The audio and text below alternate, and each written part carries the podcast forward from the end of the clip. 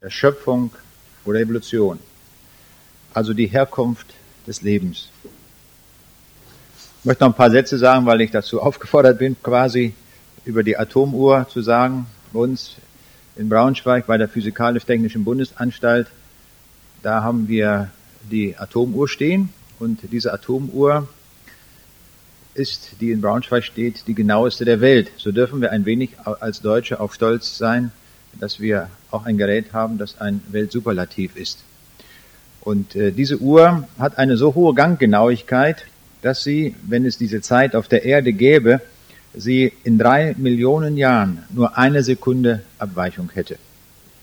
Aber wir sind mit dieser Genauigkeit nicht zufrieden und werden diese Uhr noch verbessern in den nächsten Jahren, sodass wir auf eine höhere Genauigkeit kommen. Das hat zwar nicht unmittelbar eine Bedeutung für den Beginn einer solchen Veranstaltung wie diese hier.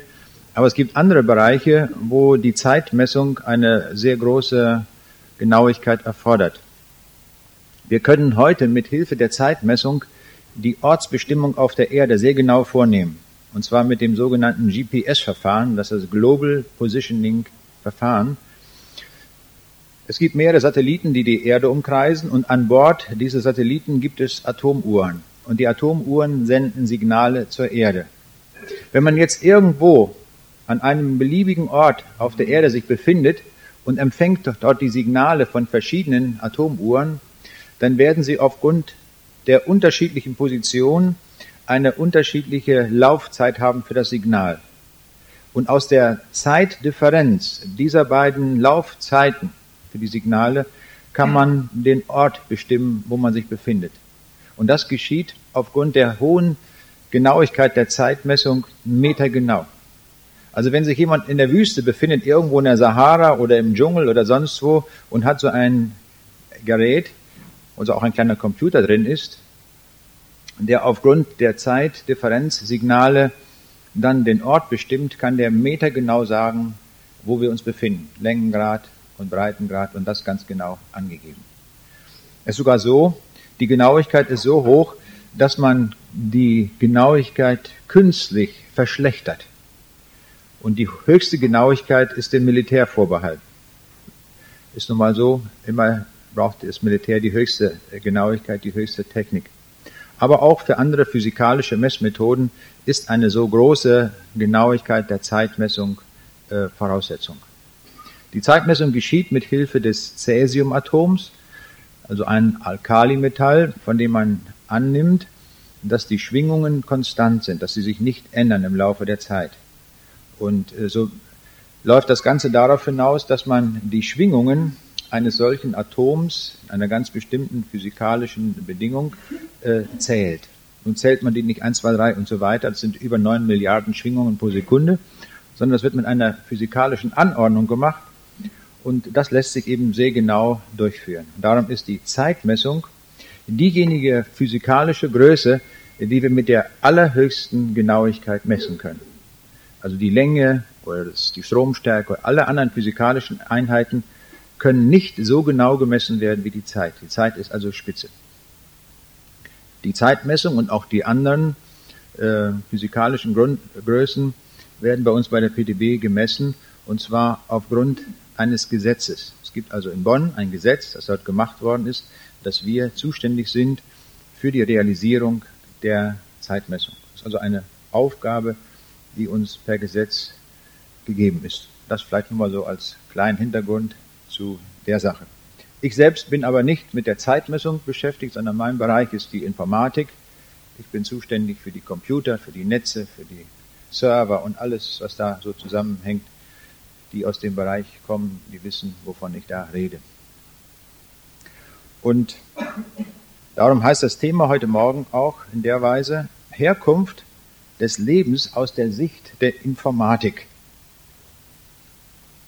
Wird man sagen, wenn man etwas über die Herkunft des Lebens wissen will, da muss man die Biologie befragen vielleicht, nicht? oder die Paläontologie oder irgendwelche Fossilien oder was weiß ich alles, aber doch nicht gerade die Informatik, eine so junge Wissenschaft. Was kann die eigentlich dazu sagen?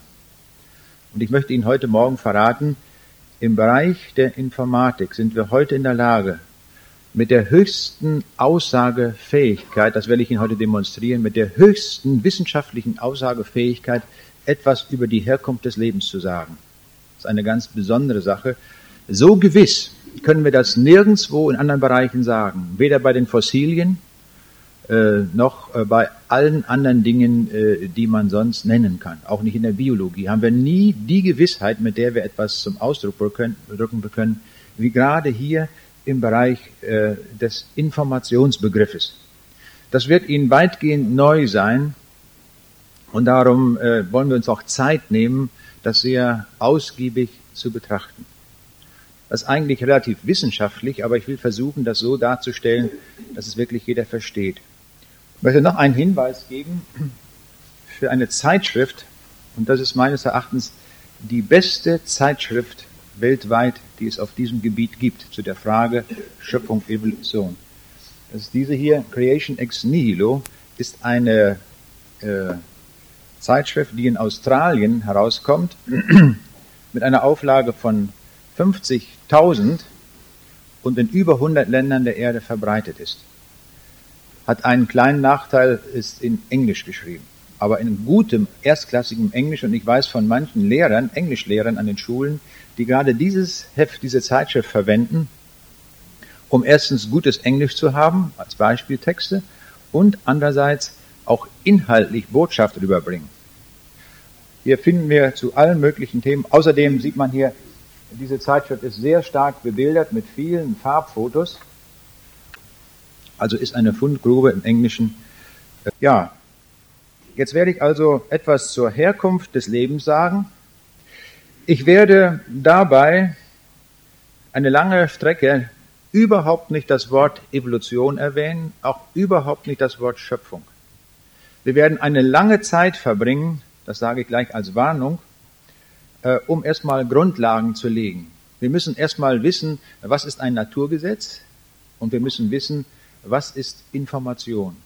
Wenn wir diese beiden Dinge gut verstanden haben, dann sind wir in der Lage, die Schlussfolgerungen zu ziehen, die wir dann aus diesen Grundlagen auch ziehen können. Das ist der Grund, warum wir eine lange Anlaufstrecke brauchen. Ich warne schon davor, aber nachher kommt es ganz massiv. dann werden wir die Schlussfolgerungen ganz massiv äh, äh, treffen und äh, unsere Ergebnisse formulieren. Also wir wollen etwas sagen, ganz neutral zunächst mal über die Herkunft des Lebens. Und zwar aus der Sicht äh, des Informationsbegriffes. Zunächst einmal wollen wir uns überzeugen anhand verschiedener Beispiele, was Information ist und warum Information wichtig ist. Ein Informatiker hat einmal folgenden Satz ausgesprochen. Er sagte, wer Auskunft geben kann über die Herkunft der Information, der hat den Schlüssel in der Hand, um diese Welt deuten zu können. Interessanter Satz, ja.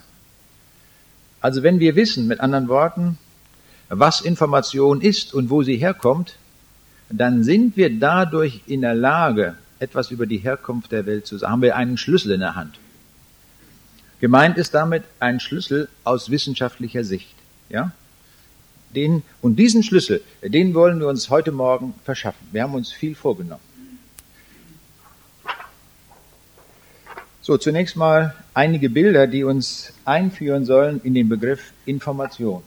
Auf diesem Bild sehen wir einen Roboter und der Roboter sitzt hier, wie wir erkennen, vor einer Orgel. Und wir haben den Eindruck, der spielt dort Orgel. Aber die Frage ist, kann der das? Wer ist dafür, dass er das kann? Mal Hand hoch, bitte. Ja, einige. Und wer ist dagegen? Ja, das ist gut. Nur Mut. Wir leben in einer Demokratie. Dann darf man darüber abstimmen. Ja, dieser Roboter hat eine Fernsehkamera, wie wir hier sehen. Und die Fernsehkamera blickt auf einen, äh, einen Notenständer und da ist offenbar ein Notenblatt drauf. Der Roboter liest das, er hat Hände und Füße und er spielt nun dann Orgel. Geht das? Antwort ja. In äh, Japan ist ein solcher Roboter gebaut worden und der spielt tatsächlich Orgel indem er nur die Noten liest und das tut. Die Frage ist, warum kann der das eigentlich? Das Entscheidende daran sind natürlich Hände und Füße und die Kamera, aber noch viel wichtiger als das für das Zusammenspiel ist die Information. Das Programm, das dort jemand sich ausgedacht hat. Es ist ein sehr, sehr kompliziertes Programm. Und dieses Programm setzt das an Signalen um, was mit der Fernsehkamera gelesen worden ist, in Impulse für Hände und Füße, damit die entsprechenden Tasten gefunden werden. Ja, dieses Programm ist also sehr, sehr wichtig. Dieses Programm ist Information. Würden wir aus diesem System nur das Programm löschen, dann wiegt der Roboter, wenn wir ihn auf eine Goldwaage legen, noch genauso viel. Der ist nicht ein Milligramm leichter oder schwerer geworden dadurch, wenn wir das Programm gelöscht haben. Denn Software wiegt nichts. Nur der Träger. Der ist ja noch da. Wenn wir das Programm löschen, ist die Information weg und der Roboter kann es nicht mehr. Merken wir, Information ist eine ganz, ganz wichtige Sache. Noch ein paar andere Beispiele für Information. Auf diesem Bild sind einige Ameisen zu sehen. Und diese Ameisen, ja, was machen die? Man hat den Eindruck, dass sie Ballett tanzen. Ja. Die tanzen recht gut, nicht? schön gestellt, nicht? haben zwar keine kleinen Schüchen an, aber das können die so. Und äh, das sind Weber, Weberameisen. Und zwar tanzen die dort nicht. Das ist ein kleiner Irrtum, das sieht nur so aus. Sie bauen ein Nest. Das sind Weberameisen, die ein Nest bauen. Und zwar machen die das sehr geschickt. Die ziehen die Blätter zusammen dabei und dann werden die Blätter vernäht. Da brauchen die natürlich zum Nähen einen Faden. Wo kriegen sie den Faden her? Nun, die machen es so, die nehmen die Larven von diesen, äh, von ihrer eigenen Larven und dann die Puppen und drücken hinten drauf, wie auf einer U-Tube, und dann kommt ein Seidenfaden raus. Und diesen Seidenfaden, den nehmen die zum Nähen. Und so nähen die die Blätter zusammen. Nun haben die dabei ein großes Problem. Die Blätter sind nicht immer so dicht beieinander. Manchmal müssen die rübergezogen werden, wie zum Beispiel auf diesem Bild. Dann sind das Tausende von Ameisen, die eine Brücke bauen von einem Blatt hier zum anderen. Das muss zusammengezogen werden. Und jetzt sehen Sie schon das große Problem. Wie machen die das? Das ist ein Kommunikationsproblem. Wer sagt der Ameise 7358, der andere Nummer 7368, was sie jetzt tun soll, wer an welcher Seite ziehen soll. Wenn die entgegengesetzt ziehen, dann passiert gar nichts. Das muss, hier muss Kommunikation funktionieren. Ja? Hier muss Information übertragen werden über die gesamte Kette. Jede Ameise muss wissen, was sie zu tun hat. Und wenn das Blatt mehr und mehr rübergezogen wird, dann muss die andere Ameise dort oben loslassen und die Kante ist also befreit, bis nachher nur noch wenige sind, die die Brücke bauen und dann endlich ist das zusammen und dann fangen andere an zu nähen und wenn es zusammengenäht ist, dann können die loslassen. Wer, wer sagt denn das alles? Wie funktioniert das? Das ist ein Problem der Kommunikation und diese Kommunikation setzt voraus, dass hier Information übertragen ist. Also Information, sehen wir, ist eine sehr, sehr wichtige Größe. Dabei kommen wir jetzt schon an eine Stelle, dass wir etwas sehr deutlich unterscheiden müssen, nämlich drei wesentliche Dinge in unserer Welt. Wenn wir unsere Welt, in der wir leben, aufteilen wollen, dann können wir drei Bereiche wählen. Das ist einmal der Bereich der Materie, also wie dieses Pult hier, das Mikrofon, die Wand, alles, das ist Materie. Und dann Information ist etwas grundlegend anderes, etwas völlig anderes. Wir haben das gesehen bei dem Roboter. Information wiegt nichts. Materie wiegt etwas. Schon ein ganz wesentlicher Unterschied. Und äh, dann nochmal darauf, das Leben. Leben ist noch einmal etwas anderes. Etwas völlig anderes als Information und völlig anders als Materie. Obwohl, und das drücken diese Pfeile aus, Leben braucht Information und Leben braucht auch Materie. Aber Leben ist nicht Materie und Leben ist auch nicht Information. In den Schulbüchern heute steht etwa so, auch wenn es nicht wörtlich ausgedrückt ist, aber das ist der Hintergrund, was gesagt wird, dass Leben, Information und Materie dasselbe sind. Und das ist Unfug. Wissenschaftlicher Blödsinn. Ich muss das mal so scharf sagen, dass wir das wirklich mitnehmen. Das ist etwas völlig anderes. Ein Programm zu schreiben für einen Roboter erfordert eine geistige Größe, dann müssen wir informiert sein, dann müssen wir intelligent sein, dann müssen wir das gelernt haben, dann müssen wir mit Software umgehen können. Das ist nötig dazu. Information etwas ganz anderes. In unseren Schulbüchern stehen die Sätze über die Materie drin, also der Energiesatz, dann der, und dann das, das Fallgesetz und alle diese physikalischen Gesetzmäßigkeiten, die wir kennen. Das sind die Naturgesetze über die Materie. In der Chemie und in der Physik, in diesen Büchern stehen die drin. Das kostet viel Zeit, die zu lernen. Aber wenn man seine zwölf Semester durch hat, dann kennt man so etwa die Naturgesetze und kann damit umgehen. Wir brauchen aber auch Sätze über Information. Und wenn wir diese Sätze über Information hätten, dann könnten wir genauso mit Gewissheit Aussagen treffen, wie auch über einen Kugelschreiber, der aus ein Meter Höhe fällt, wie er das tut. Das können wir beschreiben. Und so müssen wir auch die Gesetzmäßigkeiten der Information beschreiben, naturgesetzlich, und wissen dann, was Information ist. Und das wollen wir heute lernen. Was sind Sätze über Information? Wir brauchen natürlich auch Sätze, also solche Naturgesetze über das Leben. Nur das Leben ist so unvorstellbar komplex, dass wir bisher nur einen einzigen Satz über Leben kennen, ein Naturgesetz über Leben. Das hat Louis Pasteur herausgefunden, ein ganz hervorragender Wissenschaftler. Der ist äh, zu diesem Satz gekommen und hat gesagt, Leben kann nur aus Leben kommen. Naturgesetze sind Allsätze, die sind allgemein gültig. Also nicht nur hier in Balingen, sondern auf der ganzen Welt, auf dem Mond, überall sind die Naturgesetze gültig. Und dies ist so ein Allsatz, ein allgemein gültiger Satz, der gilt überall. Für ein Bakterium, für einen Menschen, für alles. Alles, was wir in dieser Welt beobachten. Dafür gelten, gilt dieser Satz. Das können wir überall nachvollziehen. Wenn wir einen Pilz betrachten oder eine Kuh oder einen Kohlkopf oder ganz egal, alles, was lebendig ist, was Leben enthält, was lebende Materie ist, können wir immer sagen, dieses Leben kommt aus Leben. Nicht? Es ist nicht von allein entstanden, nicht aus der Materie. Immer wieder war Leben die Ursache dafür. Und das hat Louis Pasteur herausgefunden, diesen so einfachen Satz, aber doch so grundlegenden Satz. Also wir haben jetzt schon mal unterscheiden gelernt zwischen Materie und Information. Auf diesem Bild sehen wir eine Laufmaschine und diese Maschine ist in der Lage, eine Treppe hochzugehen und auch wieder runterzugehen. Das kann die. Die ist so programmiert. Und zwar hat die sechs Beine und diese sechs Beine, äh, da sind Sensoren eingebaut, die tasten also ab, ob irgendein Hinderungs, äh, irgendetwas eine Behinderung ist, also eine Treppenstufe oder auch ein, ein Stein, der da liegt oder sonst was. Das kann man dort also dann kann das äh, Gerät messen und in jedem Bein ist auch ein Computer eingebaut, so dass also dann das alles verrechnet wird, was nun an Messwerten von den Sensoren kommt. Und auf diese Weise kann also diese Laufmaschine eine Treppe hochgehen. Also wenn die erstmal ziemlich schnell läuft und stößt gegen eine Treppenstufe, dann bekommt dort der Befehl, halt, alle anderen Beine jetzt stopp. Erstmal abwarten, was das ist. Dann bleiben die stehen und dann wird weiter, dann fängt das eine Bein an zu tasten, nicht wahr? Geht das hoch, wie hoch ist das? Und setzt den einen Fuß hoch. Und dann kriegen die anderen wieder Kommando, bitte, jetzt könnt ihr auch wieder starten, nicht? Könnt auch ein Bein heben oder sonst was, nicht? Das ist aber sehr kompliziert, das hängt alles von diesen äh, äh, Gegebenheiten ab. Und das ist eine große Entwicklung gewesen, äh, solche Programme zu entwickeln, damit so ein Ding einfach so da die Treppe hochgehen kann. Was ist das für ein System? Es besteht aus Materie plus Information. Ja, diese beiden Dinge sind da drin. Nachempfunden ist das von einer Stabheuschrecke, wie wir sie hier sehen.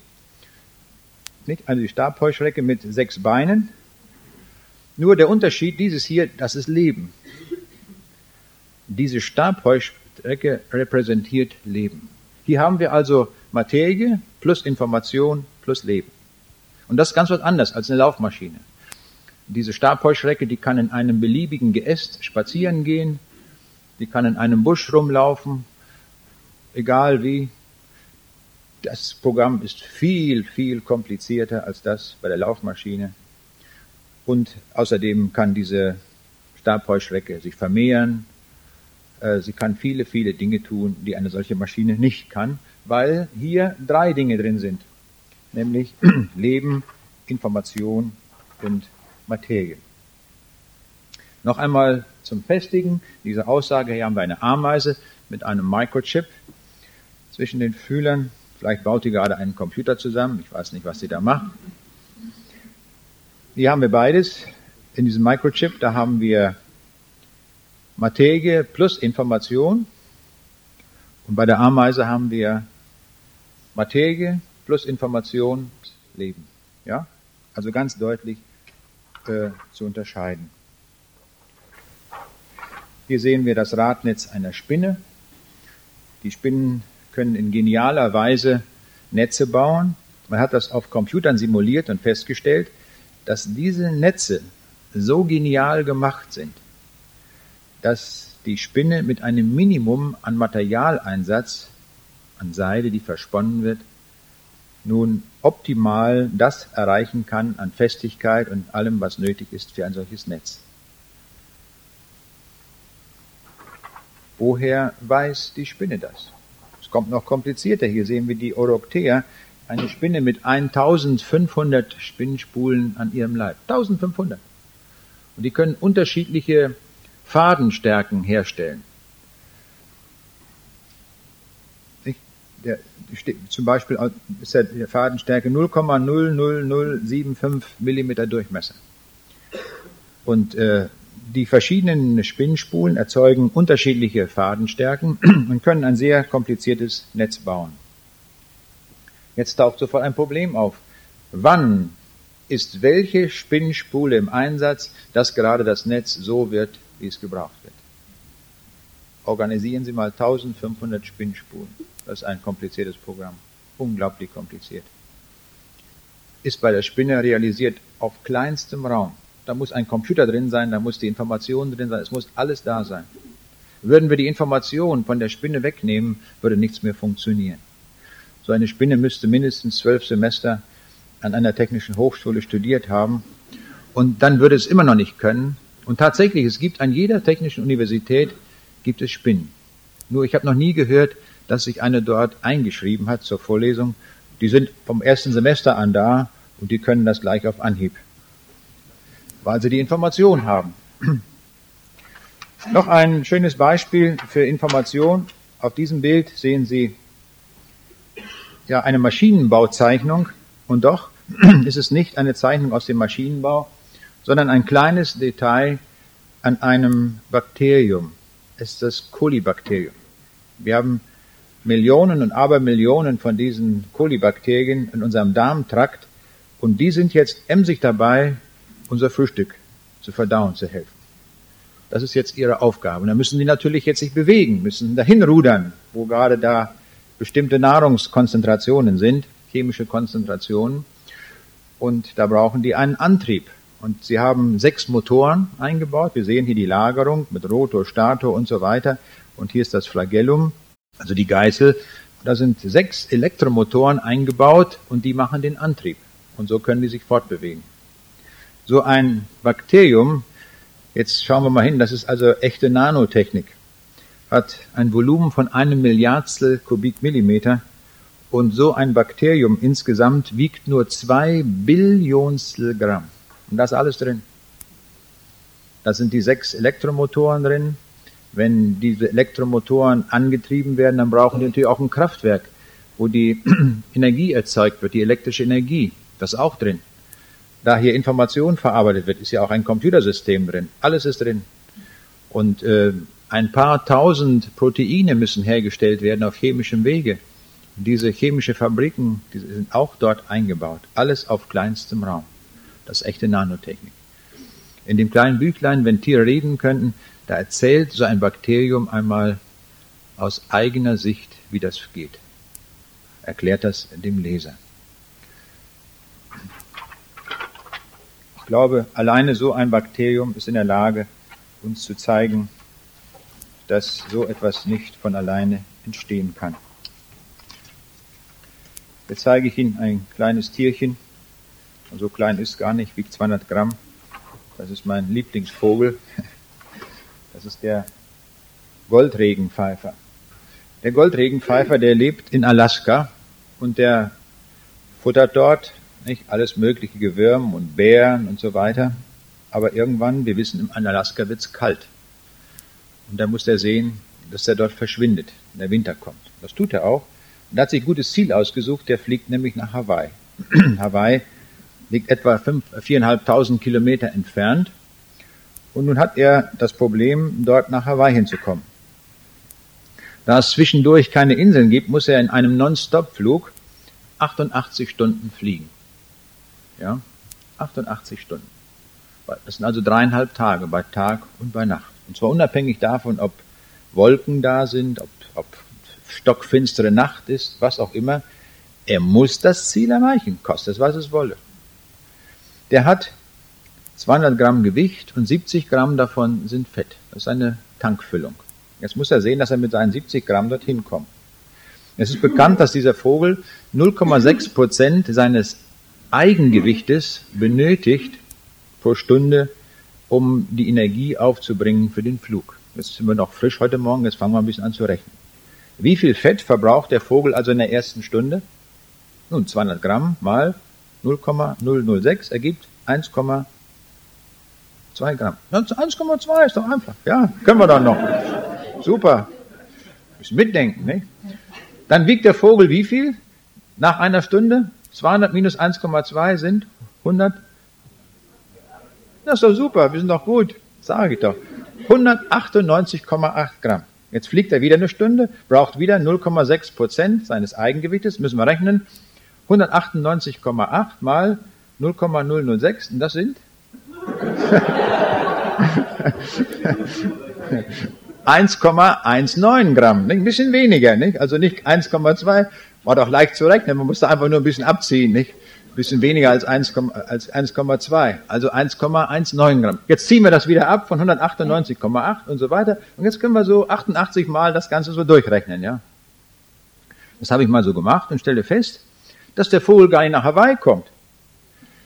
Statt 88 Stunden, die er fliegen müsste mit der Geschwindigkeit, hat er überhaupt nur Fett für 72 Stunden. Was passiert dann? Ja, das ist Tank leer. Fahren Sie mal auf der Autobahn, der Tank ist leer. Was dann? Bleiben Sie stehen. Hier ist es schlimmer. Hier ist es schlimmer. Der Vogel kann nicht fliegen, der stürzt ins Meer und ist sofort tot. Nicht? Ein bisschen zappelt er noch und ist er tot. Ja? Dann gab es die Goldregenpfeifer, dann sind vorbei. Also sind die Goldregenpfeifer ausgestorben. Ja? Aber nein, halt, die gibt es noch. Wie kommt das denn? Habe ich mich verrechnet? Schlechte Mathematik gemacht oder was? Derjenige, der den Goldregenpfeifer konstruiert hat, hat auch gerechnet. Und er hat auch genau das rausgekriegt, was ich gerechnet habe. Aber er gab ihm zusätzlich Information und hat dem Goldregenpfeifer gesagt, du, mein lieber Goldregenpfeifer, fliege niemals allein. Fliege zusammen mit anderen in Keilformation und dann werdet ihr 23 Prozent der Energie einsparen insgesamt. Und das tun die. Ein Goldregenpfeifer fliegt nie alleine von Alaska. Der fliegt immer in Keilformation. Und wenn der fliegt in Keilformation, dann spart er Energie ein. Nun kann man das Ganze nochmal rechnen, habe ich durchgerechnet. Dann hat er noch 6,7 Gramm Fett übrig, wenn er ankommt. Ist doch unglaublich. Der muss noch gar nicht gleich am ersten Tag dort Würmer suchen, der geht erstmal an den Strand, am Waikiki, nicht wahr? Begrüßt erstmal die Kurgäste und sagt, hallo, gerade von Alaska eingeflogen, schönen guten Morgen, nicht wahr? Geht's euch allen gut, schon braun gebrannt und so weiter, nicht? Und so, so geht das an. Also es ist unglaublich genau kalkuliert. Nicht? Wenn mal ein bisschen Gegenwind kommt, braucht er mehr Energie. Das ist vorgesorgt. Hat er noch seine 6,7 Gramm, die kann er einsetzen. Es noch kommt noch schlimmer. Der Vogel muss unwahrscheinlich genau fliegen. Der kann es sich nicht leisten, ein Grad oder sowas Abweichung zu haben. Der würde sofort an den Inseln vorbeifliegen und irgendwo anders landen und dann wirklich ins Meer und tot wäre. Er hat also einen Autopiloten, der ihn in die Lage versetzt, sehr genau zu fliegen, dass er genau dorthin kommt. Wunder über Wunder, die hier realisiert sind. Und wir haben das alles gar nicht verstanden. Jetzt im Januar dieses Jahres waren meine Frau und ich in äh, Hawaii gewesen. Ich hatte dort äh, eine einen Vortrag in einem wissenschaftlichen Symposium. Und da habe ich gedacht, wenn du in Hawaii bist, da gibt's nur ein einziges Ziel für dich, nämlich, ich muss den Goldregenpfeifer sehen. Er sagt sie, jetzt hier sind wir hier in Hawaii und jetzt willst du uns so. Ich sage, den muss ich sehen. Da habe ich gesagt, gut, ich sage, ich werde an der Kasse fragen, ob sie den haben. und die äh, Dame an der Kasse wusste das gar nicht. Ich sage, rufen Sie einen Zoologen an und fragen Sie hier im Zoo, und ich, war, ich meinetwegen auch Ihren Zoodirektor, ob Sie einen Goldregenpfeifer haben. Ich muss den sehen. Dann hat sie angerufen und hat gesagt, jawohl, den haben wir, Käfige da oben links in der Ecke da irgendwo, da gibt's den. Ich sofort hin mit Kamera, wollte natürlich jetzt den Vogel fotografieren. Und da hatten die tatsächlich einen dort auch in den Käfigen. Und der hatte allerdings, der war äh, Flügel amputiert, der hatte nur einen Flügel, der arme Kerl. Ne? der muss irgendwo, was weiß ich, muss dem was zugestoßen sein. Und ging ich da um den Käfig rum, fotografierte von allen Ecken und Enden. Und dann kommt sofort ein Wärter und sagt, was machen Sie denn hier? Ich sage, ich mache hier wissenschaftliche Studien. Ein Goldregenpfeifer, nicht? Ja, sagt, das dürfen Sie ja gar nicht. Das haben Sie nicht gesehen, die Absperrung und so weiter, nicht? Ja, sagt er, dann gehen Sie doch da ein paar Meter weiter, da laufen die auf der Wiese rum. Und dann, und dann habe ich die dort auf der Wiese fotografiert. Ja, ich habe die Bilder noch leider gar nicht abgezogen, sonst würde ich Ihnen den mal zeigen, wie er wirklich aussieht. Also ein schöner Vogel, ein gesprenkelter Vogel, richtig so mit Goldtupfen. Und dieser Vogel, finde ich, ist äh, derjenige, der uns etwas über die Schöpfung lehren kann und auch etwas über Information. Da können wir das verstehen. In dem kleinen Buch, wenn Tier reden könnten, erzählt er dort seine Geschichte einmal so äh, auf seine Weise. Ein letztes Bild noch zum Informationsbegriff, damit wir äh, wirklich erkennen, dass es etwas Wesentliches ist. Hier sehen wir ein Bild aus der Zeit noch vor Ende des ersten Monats. Da sahen wir noch alle gleich aus. Da war noch gar nicht zu unterscheiden, wer wir sind. Also unser Passfoto hier sehen wir das zu der Zeit. Die Embryonalentwicklung ist etwas äußerst Kompliziertes. Das geht sehr, sehr genau vor sich. Von einem bestimmten Tag an fängt ein Herz anzuschlagen, wo gar keins war. Da ist eine Ader, die wird einfach ein bisschen dicker und dann fängt die an zu pulsen und dann entsteht daraus ein Herz. Dann bildet sich ein Gehirn heraus. Augen entstehen, obwohl da gar nichts zu sehen gibt. Ohren entstehen, werden gar nicht gebraucht. Wir sehen, das ist ein vollständig programmgesteuerter Vorgang. Sehr genau nach vorgegebener Information läuft das ab. Hier hat der Schöpfer Information hineingetan in diesen Vorgang, damit der so abläuft, wie es vom Schöpfer gewollt ist. Es gibt eine Richtung, eine Denkrichtung, das ist der sogenannte Deismus. Vielleicht schon mal gehört. Der Deismus ist eine Vorstellung, dass man sagt, am Anfang hat Gott die Welt gemacht und hat alles sich selbst überlassen. So wie ein Uhrwerk aufgezogen, dann läuft das ab. Das ist natürlich Blödsinn. Auf keinen Fall. Der Schöpfer ist immer aktiv. Wie hier bei der Embryonalentwicklung, können Sie nachlesen im Psalm 139. Da ist der Herr mitten am Werk, damit das alles abläuft. Ja? Das sind hochkomplexe Vorgänge, die unter der Regie des Schöpfers ablaufen. Ich zeige nochmal diese Gleichung. Materie plus Information gleich Leben und gleich der Zusatz. Diese Gleichung ist grundlegend falsch. Streichen Sie den Gedanken durch. So lesen Sie es in den Schulbüchern. Trotzdem ist es falsch. Schulbücher geben viel Falsches auch wieder. Nicht alles. Ich sage das nicht von allem, was da steht. Aber dieses hier ist grundlegend falsch. Und ich glaube, das haben wir heute verstanden, dass das erstmal grundlegend falsch ist. So, jetzt haben wir schon mindestens so viel erreicht, dass wir wissen, Information ist etwas sehr Grundlegendes und sehr Wichtiges. Mehr müssen wir jetzt im Augenblick noch gar nicht verstanden haben. Und die meisten Prozesse, man kann sagen, alle Prozesse des Lebens laufen informationsgesteuert ab. Jetzt haben wir also schon etwas sehr Wesentliches erkannt. Wenn wir etwas aussagen können über die Information, dann haben wir etwas sehr Wesentliches zu sagen über das Leben und auch über die Herkunft des Lebens. Aber das müssen wir noch erarbeiten. Jetzt kommt das Zweite, was wir noch herausstellen müssen, was sehr, sehr wichtig ist. Das sind die Naturgesetze. Was ist eigentlich ein Naturgesetz? Also wir müssen so ein bisschen mitdenken heute Morgen, damit wir diese Dinge wirklich auch dann verstanden haben. Dann nenne ich Ihnen jetzt mal zehn Sätze. Der erste Satz ist, alle Naturgesetze sind Erfahrungssätze. Das heißt, sie werden aus der Erfahrung ermittelt. Die stehen nicht irgendwo. Die müssen wir Menschen durch Forschung herausfinden. Galileo Galilei war einer, der vom schiefen Turm von Pisa da Kugeln oder irgendwas runterfallen ließ und hat gemessen, wie lange es dauert, bis so ein Stein oder eine Kugel runterfällt. Hat er gemessen. Dann hat er gesehen, wie viel Zeit vergeht für diese Höhe. Dann hat das aufgeschrieben und hat er versucht, eine Formel dafür zu finden. Und so hat er auf diese Weise Naturgesetze entdeckt. Durch Beobachtung. Man muss genau hingucken und versuchen, dann das zu formulieren. Naturgesetze, ein weiterer Satz, sind universell gültig. Also sie haben keine Einschränkung. Die Naturgesetze sind auf der ganzen Erde gültig, im Universum, auf dem Mond, auf der Sonne, überall gelten dieselben Naturgesetze. Wenn wir sie einmal gefunden haben und es wirklich Naturgesetze sind, dann sind sie immer gültig. Sie gelten in gleicher Weise in der belebten wie auch in der unbelebten Materie. Also überall auf der ganzen Welt sind diese Sätze dann gültig. Egal, ob es sich äh, um Lebewesen handelt oder Steine. Die Naturgesetze sind auf kein Fachgebiet begrenzt. Also wir können nicht sagen, die Naturgesetze haben äh, Medizin und Physik gepachtet für sich. Stimmt nicht, sondern sie sind überall gültig in jedem beliebigen Fachgebiet. Noch etwas sehr Wichtiges, die Naturgesetze sind unveränderlich in der Zeit. Also wir können nicht, wenn wir ein Naturgesetz gefunden haben, können wir nicht sagen, in zwei Jahren wird das geändert, wie unsere Gesetze im Bundestag. Dann können die Gesetze geändert werden die Naturgesetze nicht. Das sind Setzungen, die der Schöpfer gemacht hat. In seiner freien Wahl hat er sie gegeben. Und so werden die Naturgesetze jetzt eingehalten. Unabdingbar. Ist keine Ausnahme von. Die Ausnahmen, die es gibt, darüber werde ich morgen früh im Gottesdienst sprechen. Jetzt verschweige ich das noch. Aber sonst in der Physik, in der Chemie, auf der ganzen Welt, die Naturgesetze werden konsequent eingehalten.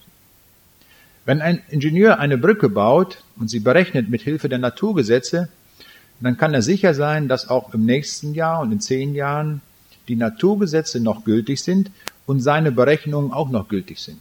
Wenn das nicht der Fall wäre, dann würde eine Brücke plötzlich einstürzen, und zwar aufgrund von Veränderung der Naturgesetze. Wir können dem Schöpfer dankbar sein, dass er Naturgesetze so gemacht hat, dass sie bleibend sind, dass sie sich nicht verändern in der Zeit. Das ist ein wichtiger Gesichtspunkt. Ein anderer Punkt ist, Naturgesetze sind einfach. Das ist natürlich schön. Weil sie einfach sind, werden wir heute Morgen auch einige Naturgesetze über Informationen kennenlernen. Wir werden sie sofort verstehen können, weil sie einfach sind. Das ist das Wesen der Naturgesetze. Und fragen Sie natürlich sofort, warum studieren die Leute denn zwölf Semester und mehr, um diese Naturgesetze nun zu verstehen? Das Problem ist nicht das Verstehen, das Problem sind die Anwendungen. Das muss man können und beherrschen. Ein Naturgesetz anwenden auf einen speziellen Fall. Das kann sehr kompliziert sein. Ich will das mal so an einem kleinen Beispiel mal deutlich machen, ohne da näher darauf einzugehen. Wenn so eine, ein Reifen über eine Walze läuft und der anfängt dort zu schwingen und wir fragen, wie ist das Verhalten in der Zeit bezüglich der Schwingungen, dann denken wir, das ist sehr einfach zu berechnen. Aber denkst du, das sind sehr komplizierte Gleichungen und da kommt nachher am Ende eine Differentialgleichung heraus, die ist nicht linear, sie ist auch mathematisch nicht mehr geschlossen lösbar, wie wir sagen, sondern nur noch per Computer auf numerische Weise. Also das ist, so enden meistens alle diese Berechnungen, dass sie nachher nicht mehr so lösbar sind. Wir können es nur noch mit Computern tun. Weil sie sehr, sehr, weil das sehr, sehr kompliziert wird. Also die Anwendung kompliziert, die Naturgesetze selbst sind einfach. Weiter ein weiter wichtiger Satz. Die Naturgesetze scheinen angreifbar zu sein. Also wenn es zum Beispiel heißt, die Energie in einem abgeschlossenen System ist immer gleichbleibend, immer konstant, haben wir doch den Eindruck, das werden wir schnell mal widerlegen. Gar keine Frage. Wir bauen ein Experiment und stellen fest, dass vorher und nachher die Energie, die Summe der Energie unterschiedlich war. Haben wir es widerlegt. Nicht? Ganz einfach. Wollen wir sagen. Das haben viele Leute versucht, tausende von Wissenschaftlern auf der Welt haben versucht, den Energiesatz zu widerlegen. Es war nicht möglich. Der steht fest in der Brandung und kippt nicht. Durch nichts, durch kein Experiment. Sogar im atomaren Bereich ist dieser Energiesatz noch gültig. Er gilt beim, beim Flug zum Mond genauso wie im Atom und bei jedem Vorgang, äh, den, den, wir kennen, gilt der Energiesatz. Auch wenn wir eine äh, Frühstücken, die Energie, die im Frühstück drinsteckt, nicht wahr, die geht nicht verloren, sie wird umgesetzt in Wärme und so weiter. Das ist also das Wesen der Naturgesetze. Sie scheinen angreifbar zu sein, aber sind es nicht. Ein Satz, den wir alle kennen, wenn der Hahn kräht auf dem Mist, ändert sich das Wetter oder es bleibt, wie es ist. Ist auch ein Naturgesetz, oder? Natürlich keins. Das ist blödsinnig, denn hier wird überhaupt nichts ausgesagt. Dieser Satz ist so formuliert, der ist immer richtig. Das stimmt immer, ne? Egal wie das Wetter ist, das passt. So sind Naturgesetze nicht, sondern Naturgesetze grenzen ganz scharf ein und sagen, das gilt und nichts anderes. Das ist nur ein Naturgesetz. Es gilt nur das. Beim Energiesatz, die Summe der Energien ist konstant, ohne Veränderung. Das ist eine, eine klare Aussage, eine feste Aussage. Und da hat man sich sehr festgelegt. Und das kann man gültig lassen. Ich würde sagen, das gilt auch für das Evangelium, für die Predigt des Evangeliums, überhaupt für die Predigt aus der Bibel. Wer sich nicht festlegt am Wort, der sagt gar nichts aus. Nicht? Gibt's auch in unseren Tagen, wo eigentlich nichts ausgesagt wird. Man lässt alles offen. Es kann so sein, kann so sein, wir wissen nicht. Das ist natürlich wertlos. Das ist genau wie der mit dem Hahn hier. Die Bibel legt sich fest und sagt grundlegende Dinge. Zum Beispiel auch, was wir jetzt in der Evangelisation immer wieder sagen werden, ohne den Herrn Jesus kommt niemand in den Himmel. Das ist eine ganz feste, klare Aussage. Hat mit Toleranz nichts zu tun, da irgendwie das aufzuweichen, sondern es ist eine feste Aussage, die von Gott gegeben ist. Wie ein Naturgesetz. Und das gilt und das haben wir zu verkündigen. Und das wird dem einen oder anderen nicht schmecken. Ist doch klar. Und andere werden das Heil finden. So ist das immer. Durch diese Festlegung. So legen sich Naturgesetze fest und so legen wir uns auch vom Wort Gottes her fest. Das ist sehr wichtig, dass wir das tun. Also, die sind angreifbar formuliert, aber man kippt sie nicht. Noch ein paar Sätzchen. Die Naturgesetze können auf unterschiedliche Art und Weise ausgedrückt werden. Sie sagen das trotzdem dasselbe aus. Die Gültigkeit eines Naturgesetzes kann an beliebig vielen und unterschiedlichen Beispielen erneut bestätigt werden. Ich kann also irgendwo hingehen nach Sydney in Australien, mache ein Experiment und kriege genau dasselbe raus, was ich hier in Balingen rauskriege. Gar keine Frage. Überall kann ich dasselbe Naturgesetz bestätigen. Und jetzt kommt ein ganz wichtiger Satz, und den werden wir noch anwenden heute. Die Naturgesetze kennen keine Ausnahme. Also wenn ich ein Experiment mache bezüglich eines Naturgesetzes und will das demonstrieren, dann kann ich das beliebig oft tun. Selbst wenn ich tausend Versuche mache, wird nicht ein Versuch dabei sein, der eine Ausnahme ist, wo das nicht gilt. Gibt's nicht. Sondern in allen tausend Fällen, in allen tausend Experimenten wird dasselbe Ergebnis rauskommen. Das ist sehr wichtig. Halten wir diesen Satz, mindestens diesen Satz heute Morgen fest. Naturgesetze kennen keine Ausnahmen. Immer gültig. Das werden wir anwenden. So, jetzt haben wir schon sehr viel über die Naturgesetze gesagt. Und jetzt wollen wir noch etwas zur Bedeutung der Naturgesetze sagen. Ich greife nur zwei Sätze heraus. Die Naturgesetze sind die Grundlage der Technik. Das wissen wir. Und der nächste Satz. Die Naturgesetze beantworten uns die Frage, ob ein gedachter Vorgang überhaupt möglich ist oder nicht. Also folgendes, wir denken uns einen Vorgang aus, der in dieser Welt ablaufen soll und fragen, ob das wohl geht oder nicht. Die Naturgesetze geben jetzt Folgendes her. Sie sagen uns, es geht oder es geht nicht. Das ist etwas Wichtiges. Beispiel, auch diesen Satz werden wir gleich anwenden. Ich habe hier eine Wasserrinne und diese Wasserrinne ist so, wie wir sehen, das Wasser läuft hier hoch, bergauf, dann hier ist die Rinne geöffnet, da fällt das Wasser runter und hier vorne läuft es, sammelt sich wieder und läuft wieder hoch. Was meinen Sie, geht das oder geht's nicht? Wer ist dafür, dass das funktioniert? Eins, ja, zwei, wer noch? Nur mal mutig. Ja, gut, er auch hier, gut. Schön. Ja. Und warum? Darf ich mal eine Erklärung können? Warum geht das? Ach so, der Druck macht das, ja. Nun, äh, wir sehen, es gibt äh, Fragen. Wenn ich jetzt die Gegenprobe machen würde, dann wären wir wieder in der Mehrheit, würden sagen, es würde nicht gehen. Das will ich aber jetzt nicht tun sondern die Antwort will ich jetzt geben aufgrund eines Naturgesetzes. Hier ist das leicht zu durchschauen. Wenn wir sagen, wir haben noch nie gesehen, dass ein Fluss hochgeht, ja, dass der Berg auffließt. Es wird immer umgekehrt. Das ist unsere Erfahrung. Das auch eine Erfahrung im Umgang mit den Naturgesetzen. Und jetzt gibt es ein Naturgesetz, das verbietet einen solchen Vorgang. Das Naturgesetz sagt nämlich, dass Energie nicht von alleine gewonnen werden kann. Dies würde ja bedeuten, wenn das Wasser hochfließt, dass Energie gewonnen wird. Denn das Wasser, wenn das höher ist, dann braucht man dazu Energie. Und das geht nicht. Energie kann nicht aus nichts gewonnen werden. Dieses Naturgesetz sagt also zu einem solchen Vorgang Nein.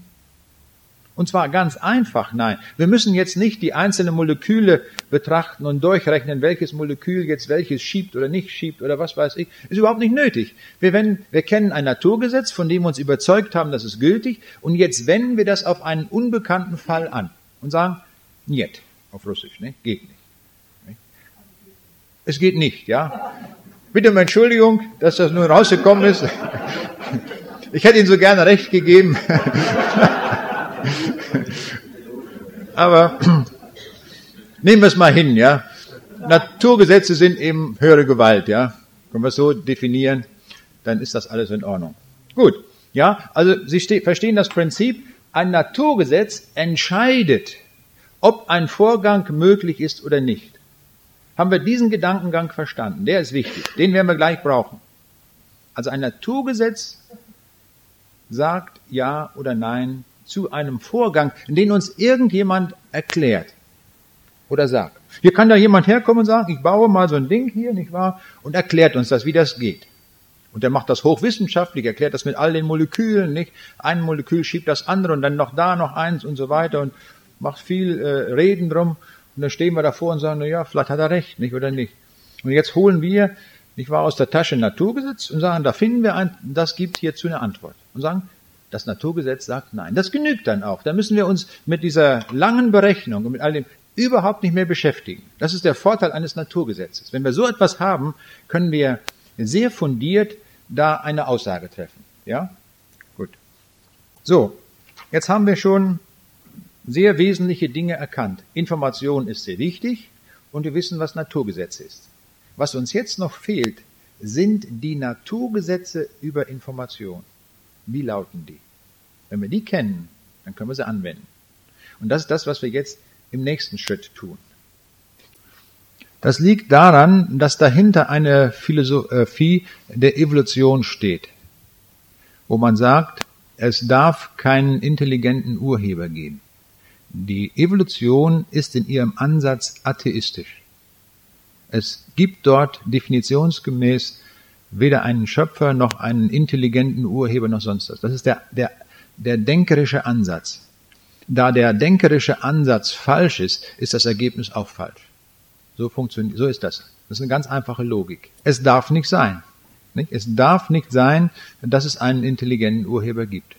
So ist es. Das ist aber eine, das ist kein Naturgesetz, sondern das ist eine philosophische Annahme, so eine Annahme, die man trifft. Ja?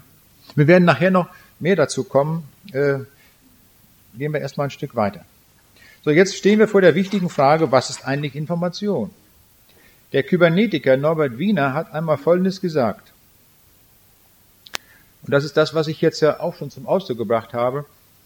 Information ist Information. Weder Materie noch Energie. Er hat also uns gesagt, was Information nicht ist. Das hat er richtig erkannt.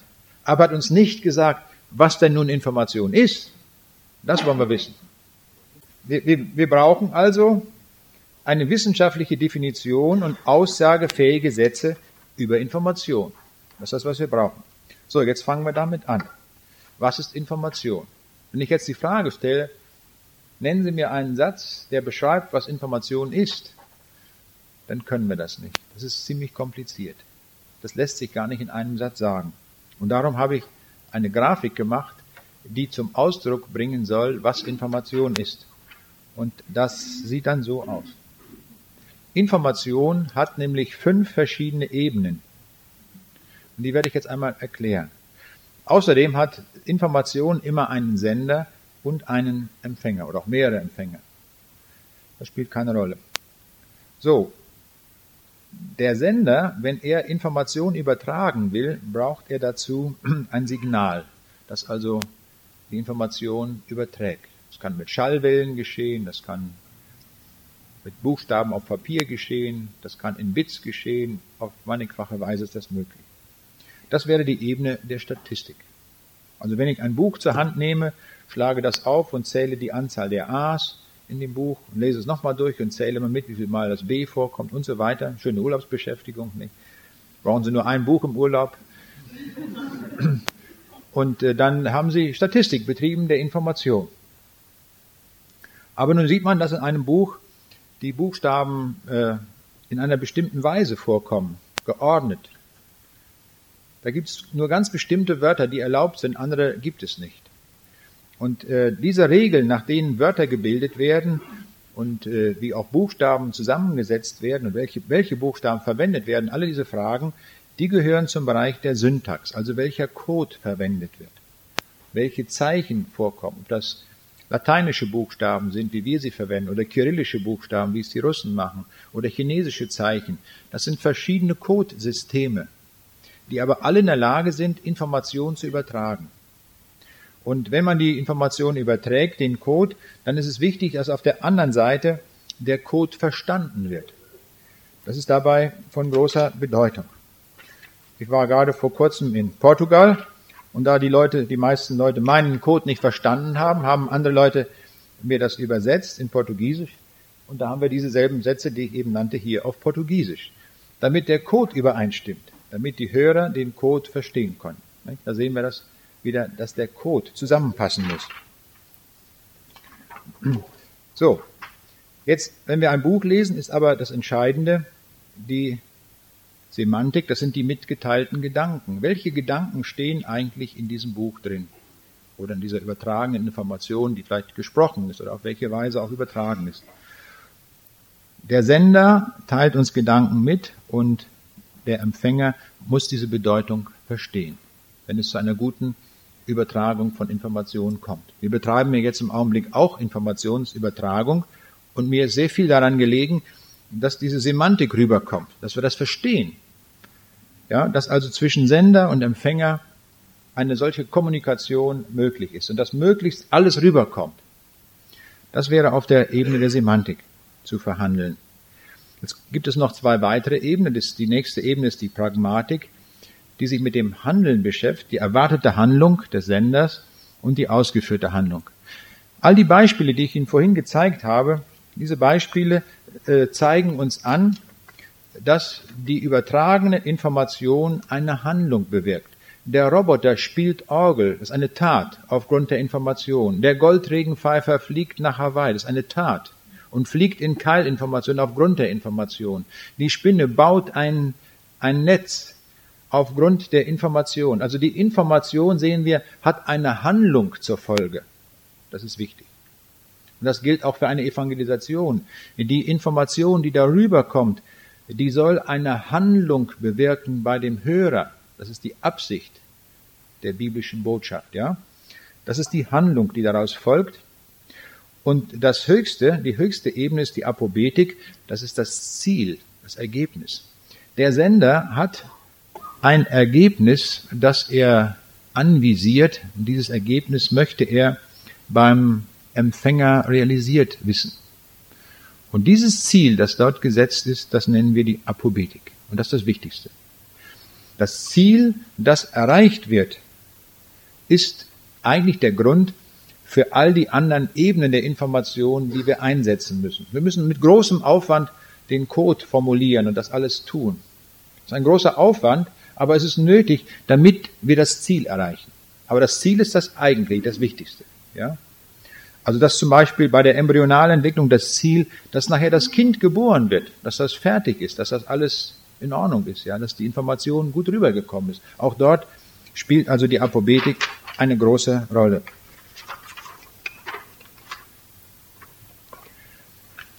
Nun wollen wir uns ein bisschen mit der Information beschäftigen und die Frage ist zum Beispiel, ist das jetzt Information oder nicht? Wir müssen jetzt also lernen zu unterscheiden, was Information ist und was nicht. Das ist das nächste, was jetzt ansteht.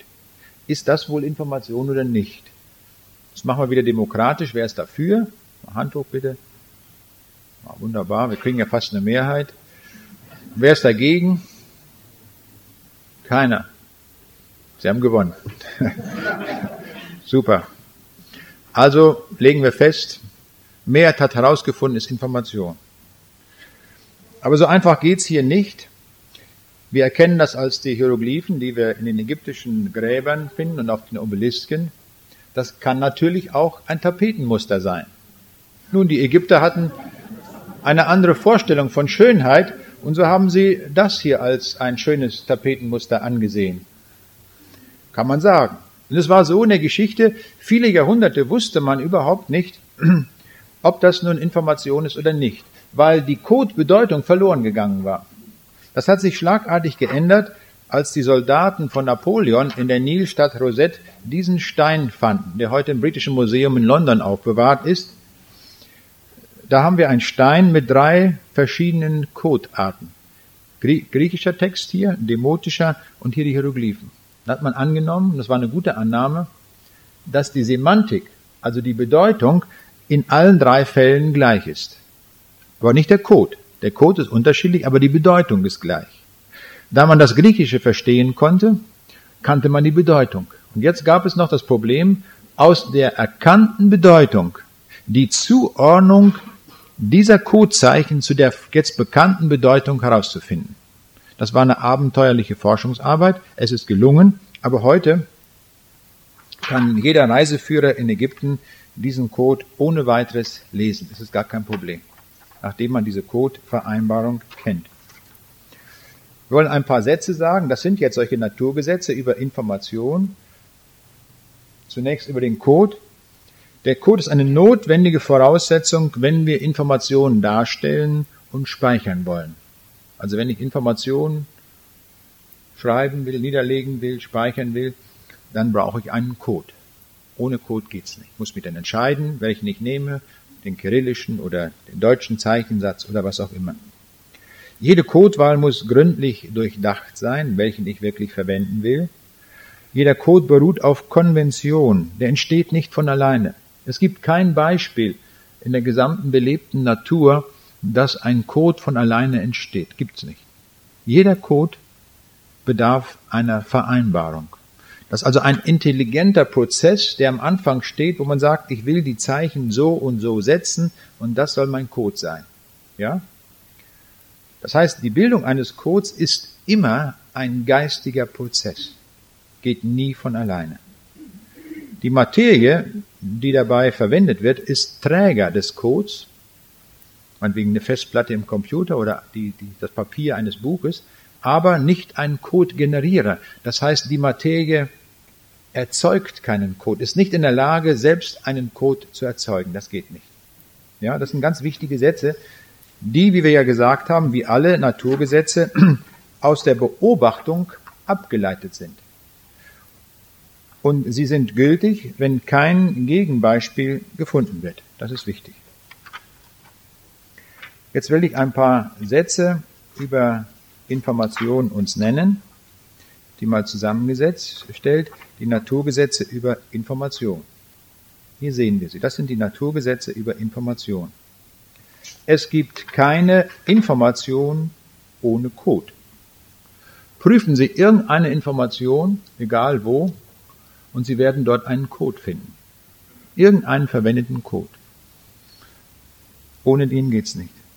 Es gibt keinen Code ohne freie willentliche Vereinbarung. Der muss irgendwo festgelegt sein. Meinetwegen wie bei der Morseschrift oder bei der die, die Blindenschrift. Ohne dass am Anfang ein geistiger Urheber steht. Das sind ganz einfache Sätze, die können wir alle nachvollziehen. Angenommen, ich stelle mein Autoradio ein und höre da jetzt äh, irgendeinen Sprecher, der irgendwas nun erzählt.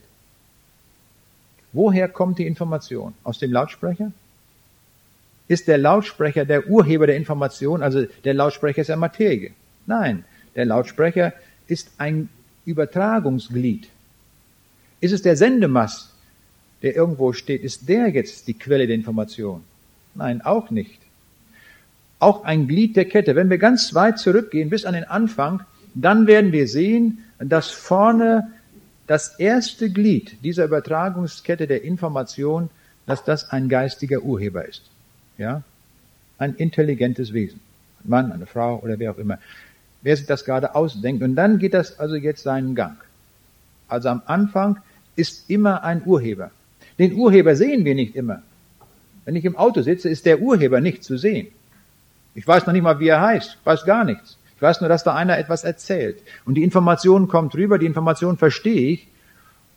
Aber ich weiß im Hintergrund, Irgendwo am Anfang der Übertragungskette steht ein geistiger Urheber.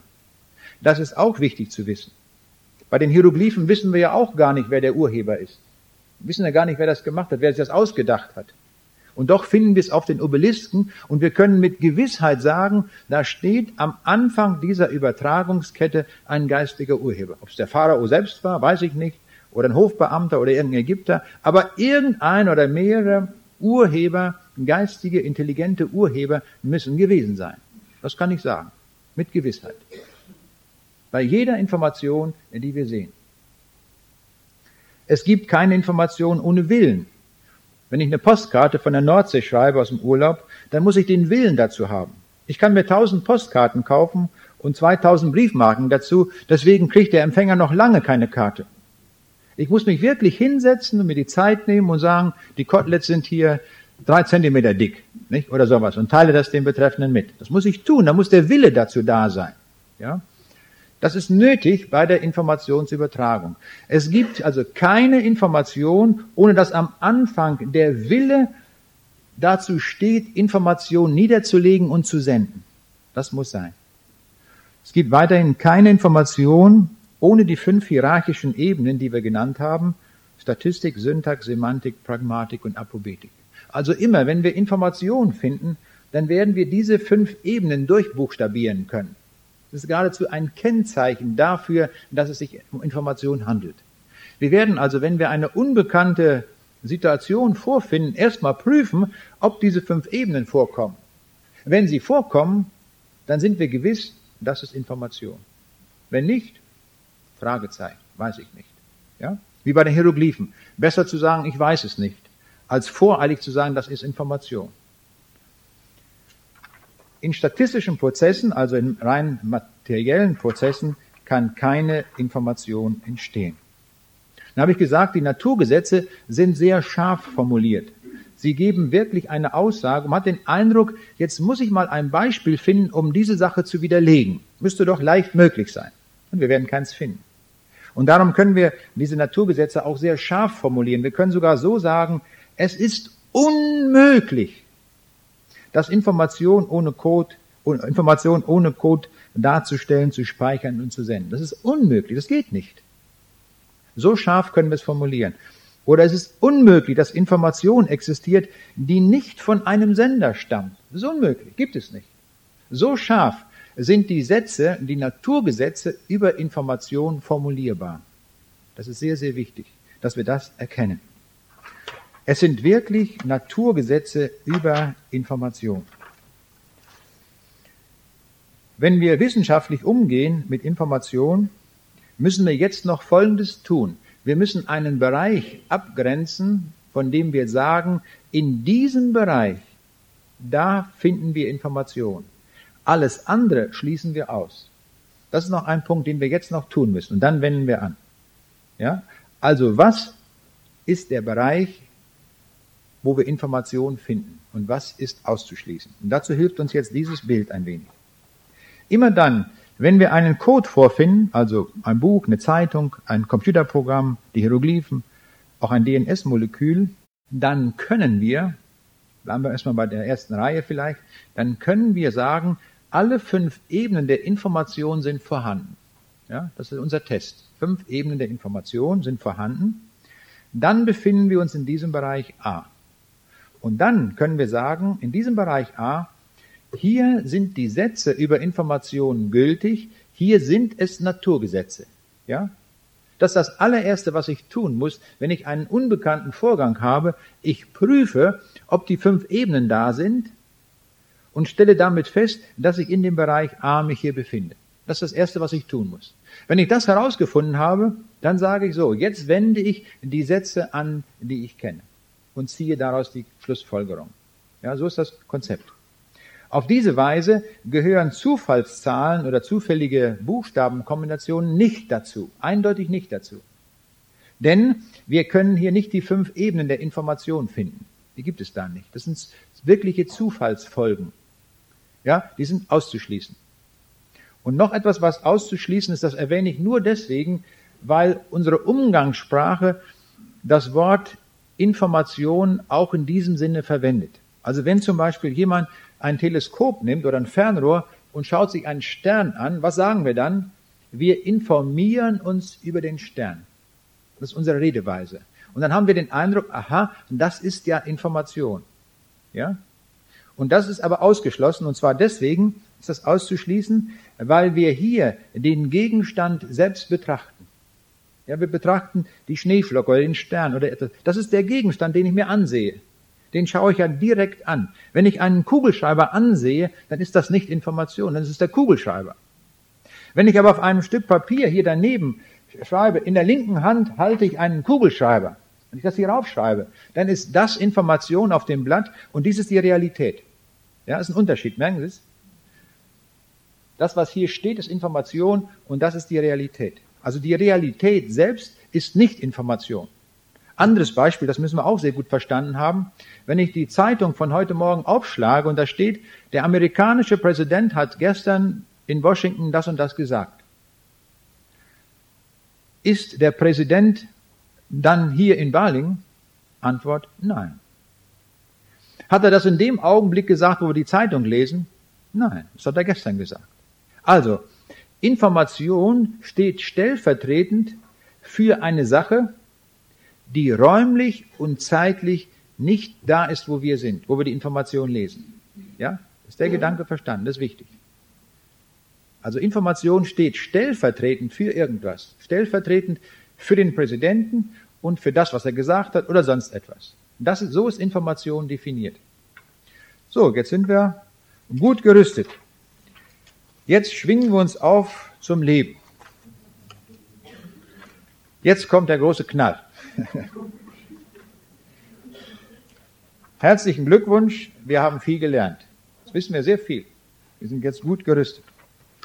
Jetzt müssen wir noch ein paar Übungsaufgaben machen, wie das so ist, auch an der Hochschule, dass wir das Gelernte anwenden können. Hier ein schönes Bild von einem Schmetterlings, ein, ein, ein Fotograf fand auf dem Schmetterlings, auf einem Schmetterlingsflügel den wunderschönen Buchstaben F. Hatte der eine geniale Idee. Ich werde jetzt so lange Schmetterlinge suchen, bis ich das gesamte Alphabet gefunden habe. Hat er gemacht. Hat 15 Jahre dazu gebraucht und hat dabei 30 Länder bereist. Lebensaufgabe, nicht? Verschreiben Sie sich nicht dieser Aufgabe, dann die ist schon gelöst. Nehmen Sie eine andere. Er hat tatsächlich alle gefunden und wie wir hier sehen, die gesamten, äh, alle Buchstaben des Alphabets und die Ziffern, nicht wahr, von 0 bis 9. Hat er auch noch gefunden.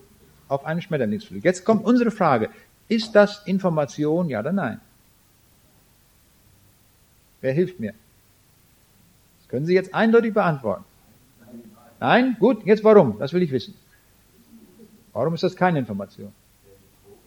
Ja, es ist kein echter Code, sondern das sind Ornamente auf den Flügeln und auf den Flügeln gibt es tausende von Ornamenten und hier sieht das gerade aus wie ein Buchstabe.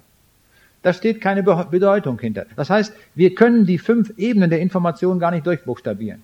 Es fällt also unten runter. Ne? Geht nicht. Das war gut. Prima. Jetzt mache ich es ein bisschen schwerer. Zitiere einen Text aus Goethes Faust. Vom Eise befreit sind Strom und Bäche durch des Frühlings holden belebenden Blick. Ist das Information, ja oder nein? Hat es einen Urheber? Ja. War der intelligent? Ja. Natürlich. Ist ein Code vorhanden? Ja. Wollte er was sagen damit? Ja. Und so weiter. Also wir sehen, ist eindeutig Information. Na gut. Jetzt machen wir die Sache etwas komplizierter. Ist das Information?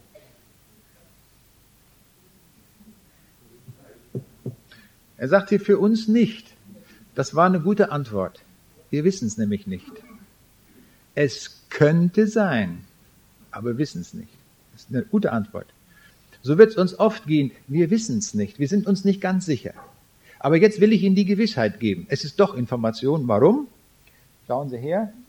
Es ist einfach eine Codeverschlüsselung hier gemacht worden. Immer dann, wenn ein A steht, wurde ein U gesetzt. Wenn ein B steht, dafür ein R und so weiter. Also einfach nur umkodiert. Und dann kommt dieser Salat raus. Wenn ich das wieder zurückkodiere, kommt wieder der Text von oben raus. Also ist Information. Ist ein verschlüsselter Text. Das ist auch Information. Ja? Na gut. Jetzt kommt der nächste Fall. Ist das Information? Naja, sieht genauso komisch aus. Nur was uns auffällt, falls wir die Idee haben, dass das mit dem übereinstimmt, gucken Sie mal, hier steht VOM und hier steht VVN.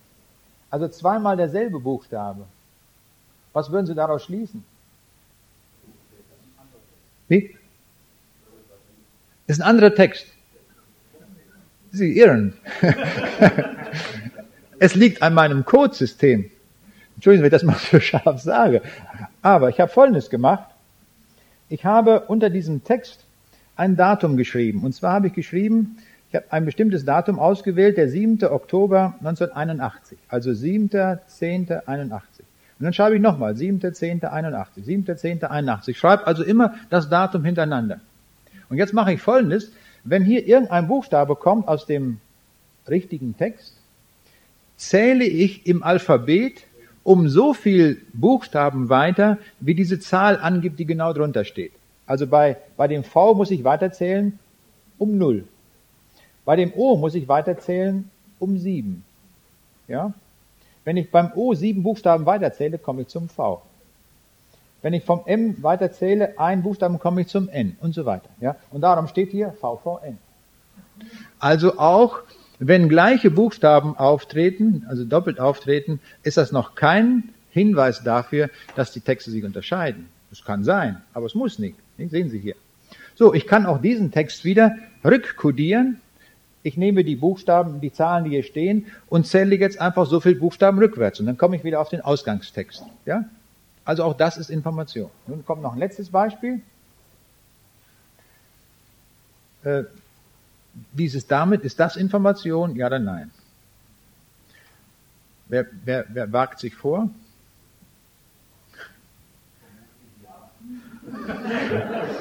Sehr vorsichtig geworden. Vermutlich ja.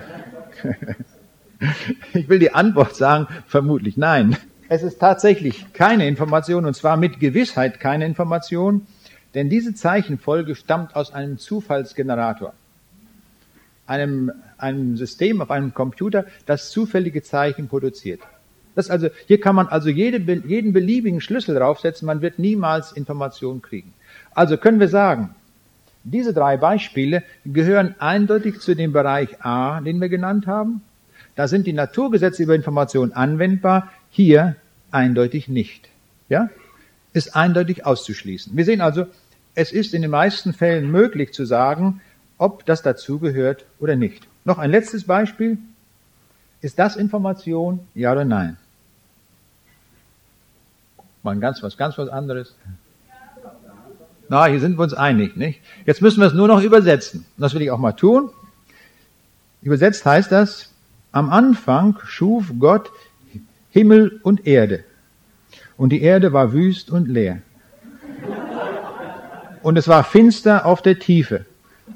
Und der Geist Gottes schwebte auf dem Wasser. Und Gott sprach, es werde Licht. Und es ward Licht. Und Gott sah, dass das Licht gut war. Da schied Gott das Licht von der Finsternis. Ja? Und dann geht das so weiter. Da war das Abend und Morgen, ich war hier der erste Tag. Und so können wir die ganze Bibel mit Hilfe dieses Codes übersetzen. Also, es ist wirklich Information. Vielleicht noch ein Satz zu dem, was Sie auch in vielen Büchern finden heute, wo die Evolution oft begründet wird mit, das sind die sogenannten Mandelbrot-Figuren, hat der eine oder andere schon mal gehört. Auf einem Computer gibt man eine Gleichung ein, das sind dann chaotische Systeme, wie die genannt werden, und man kann dann einzelne Punkte ausrechnen und wenn man diese Punkte in einer Grafik darstellt, dann kommen solche schönen Figuren heraus. Das sind die sogenannten Mandelbrot-Figuren. Man nennt das auch chaotische Systeme und sagt, na, wunderbar, hier sehen wir doch, aus Chaos entsteht Ordnung. Aber das ist keine Information, ist kein Code. Natürlich kann man Ordnungssysteme machen, aber die sind kein stellen noch keinen Code dar. Manchmal haben wir bei den Informationssystemen folgende Situation. Wir haben einen Sender und wir haben einen Empfänger. Und das Ganze ist in einem kompletten Informationsübertragungssystem enthalten. In solchem Fall ist auch das gesamte System ein durch Intelligenz gemachtes System, das also einen Urheber hat, also auch einen Konstrukteur benötigt. So, endlich kommen wir nun zu der Frage des Lebens. Jetzt wollen wir uns damit etwas beschäftigen, mit dem Leben. Wir finden in den Lebewesen 20 verschiedene Aminosäuren. Hier sehen wir ihre chemischen Formeln. Und diese chemischen Formeln äh, äh, zeigen uns 20 verschiedenartige Aminosäuren. Das sind Bausteine, aus denen die Eiweißstoffe unseres Körpers zusammengesetzt werden. Die sind abgekürzt international mit drei Buchstaben, also zum Beispiel Alanin heißt Ala, Arginin heißt Arg. Auch das ist ein Code, ja. Denn dafür ist gesetzt worden eine dreibuchstabige Abkürzung, ist auch ein Code. Jetzt muss man nicht immer die ganze chemische Formel hinschreiben, sondern nur die drei Buchstaben hat damit die chemische Formel des neuen Stoffs beschrieben. Hier zum Beispiel die menschliche, die, die Folge äh, des menschlichen Insulins, immer diese drei Buchstaben der Aminosäuren. Und das sind 21 solcher Glieder. Und das ist dieser wertvolle, wichtige Stoff unseres Körpers, dieser Stoff Insulin. Das ist also auch ein solcher Eiweißstoff, der sich zusammensetzt aus solchen Aminosäuren. Die Aminosäuren können eine Kette bilden und sie bilden dann die einzelnen Stoffe. Wir haben 50.000 verschiedene Eiweißstoffe in unserem Körper. Und jeder Stoff muss hergestellt werden. Für jeden Stoff gibt es eine eigene chemische Fabrik. Das muss kodiert sein. Das ist also unvorstellbar komplex. Wenn wir jetzt einer Zelle mitteilen wollen, wie sie das tun soll, wie sie das herstellen soll, meinetwegen eine solche chemische Formel herstellen, Insulin, was braucht die Zelle dann? Das können wir jetzt schon sagen. Was braucht sie unbedingt? Ja, ein, und das, und da einen Code. Sie braucht einen Code. Ohne Code geht's gar nicht. Und siehe da, das erst in diesem Jahrhundert herausgefunden worden, da ist ein Code und der Code besteht aus vier Buchstaben. Nämlich, es sind auch, da es sich um chemische Systeme handelt, auch chemische Buchstaben. Das ist Adenin, Thymin, Cytosin und Guanin. Das sind die vier Buchstaben, die in dem genetischen Alphabet vorkommen. So, und jetzt haben alle diese Aminosäuren in der, in, im genetischen Code eine eine Kombination solcher chemischen Buchstaben. Es ist so gemacht, dass gerade drei Buchstaben davon eine Aminosäure kodieren. Jetzt haben Sie wunderbar diese Stellvertreterfunktion der Information, nämlich GCA in dem DNS-Molekül bezeichnet uns eine Aminosäure. Ja? Die Aminosäure ist gar nicht da, sondern sie wird bezeichnet. Ja? Die steht stellvertretend für die Wirklichkeit. Die sind die 20 Aminosäuren und hier äh, die einzelnen äh, Kodierungen. Im DNS-Molekül ist das gespeichert. Wir brauchen ja ein Speichermedium, das ist das DNS-Molekül. Und hier sehen wir jeweils drei Buchstaben bezeichnen eine Aminosäure. Ist diese Aminosäure im DNS-Molekül vorhanden? Antwort, nein. Es ist ja Information und die steht stellvertretend für die Aminosäure, die später erstmal hergestellt werden soll. Die ist noch gar nicht da. In der chemischen Fabrik wird das gemacht. Aber die chemische Fabrik braucht die Information, welche Aminosäure an welche Position gesetzt werden soll. Unvorstellbar kompliziert alles, ja. Aber es braucht einen Code. Jetzt können wir die Sätze anwenden. Hier muss ein Code sein und wir haben ihn in diesem Jahrhundert herausgefunden. So, jetzt kommen wir endlich zur Anwendung. Dieses alles war nur Vorgeplänkel. Mehr nicht.